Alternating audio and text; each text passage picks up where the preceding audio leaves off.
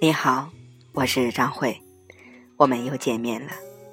今天张慧继续为大家分享由麦克罗奇格西所著的《能断金刚》中文版第二章下的部分。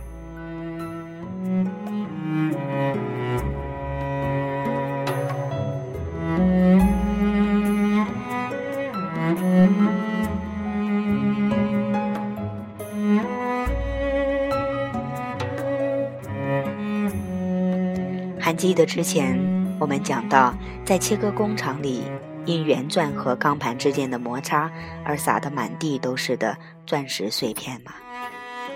钻石的第三个重要特性正是在这些碎片里。钻石的原子组成十分简单，每颗钻石都是由纯净纯粹的碳元素组成的单质晶体。构成钻石的碳和铅笔芯中石墨的碳，其实。是完全一样的元素。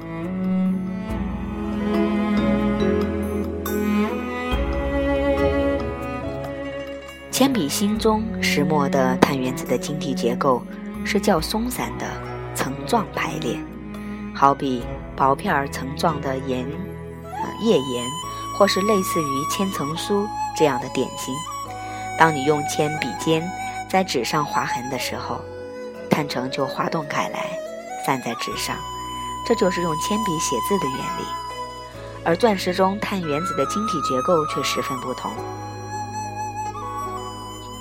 钻石中的碳原子排列完全对称，没有任何松散的层状结构，这就使钻石成为我们所知的最坚硬的物质。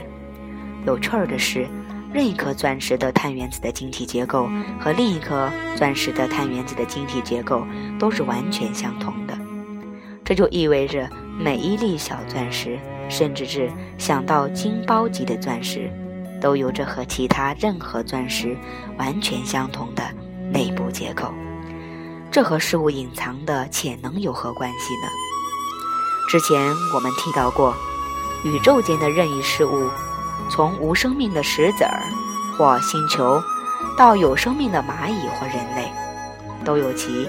自身隐藏的潜能及自身的终极本性。这里值得我们注意的是，每一个事物的潜能，每一种终极本性，都和任意其他事物的终极本性完全相同。从这个层面上来讲，事物隐含的潜能，事物所蕴含的能够给你带来内在与外在成功的那个特性，就像是一颗钻石。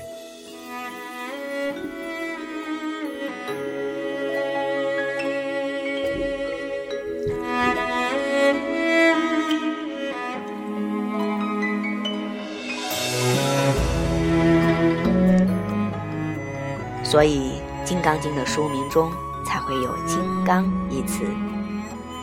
钻石完全纯净，几乎是隐形的，而我们周围一切事物隐含的潜能，也同样难以侦测。钻石是非常接近终极的一样事物，它是世上最硬的物质，而事物隐含的潜能，正是它们纯粹终极的本性。宇宙间任意地方的任意颗钻石都有完全相同的成分，百分之百由碳组成的钻石，而任意事物的潜能也恰恰和另一事物的潜能完全一样的纯净、终极。那么，为什么要叫这本书《能断金刚经》呢？一些早期的英译本将“能断”省略了。忽略了这个词对于本书意义的重要性。在这里，我们必须简要的提一下：要见到事物隐含的潜能，或是它们的终极特性，有两种方法。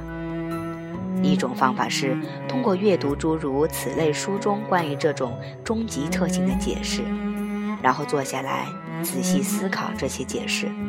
直到真正明白这个特性，并且能够运用它。第二种方法是通过深度的冥想，在意识中直接证悟这个潜能。虽然仅仅理解这个潜能的原理的人，就已经能够成功的运用它。但是，用第二种方法见到的潜能要更强大。直接见到过这种潜能的人，在见到之后，马上就会明白，他们所见到的东西是终极的。他们会在心里搜寻各种能够与其匹配的事物，而在我们的凡世间，与这种终极潜能最接近的东西就是钻石，因为钻石是世上最坚硬的物质。虽然钻石是我们日常生活中最接近终极的东西，但它和那种隐含的潜能比起来，仍然相去甚远。我们会在之后的讲解里更详细的描述这一真正潜终极的潜能。就这点来讲，用钻石来比喻这个终极现实，根本无法表达其意。所以我们说，这个真正终极的潜能是能断金刚的，或者超过金刚的。这就是为什么这本古老的智慧典籍被称作《能断金刚经》。他所教授的是一种比世间最接近终极的、最硬之物金刚还要更加终极的潜能。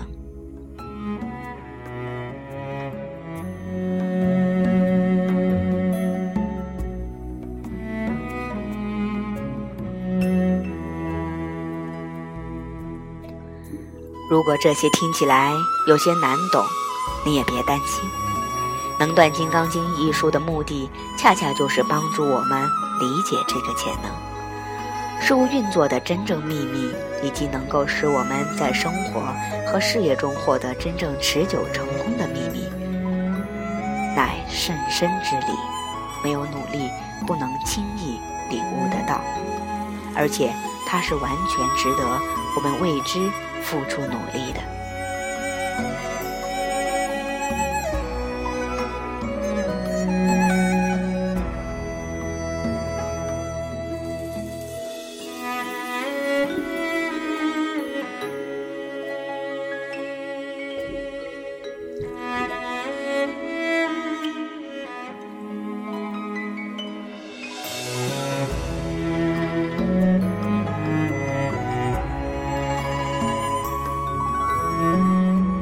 爱的朋友们，这期书上的部分，张慧已经分享给大家了。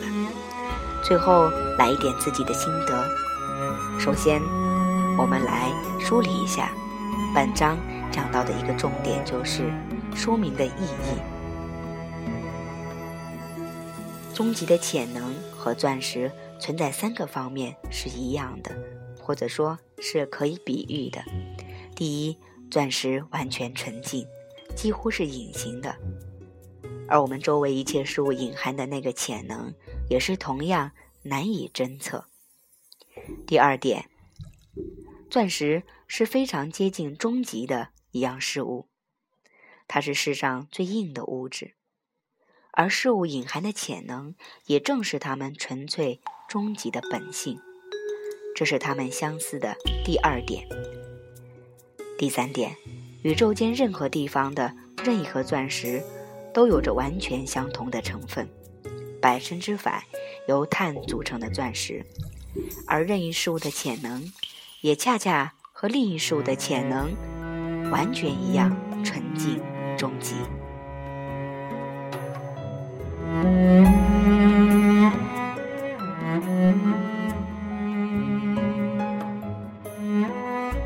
在这一章，葛西老师为我们解释了为什么叫能断金刚经。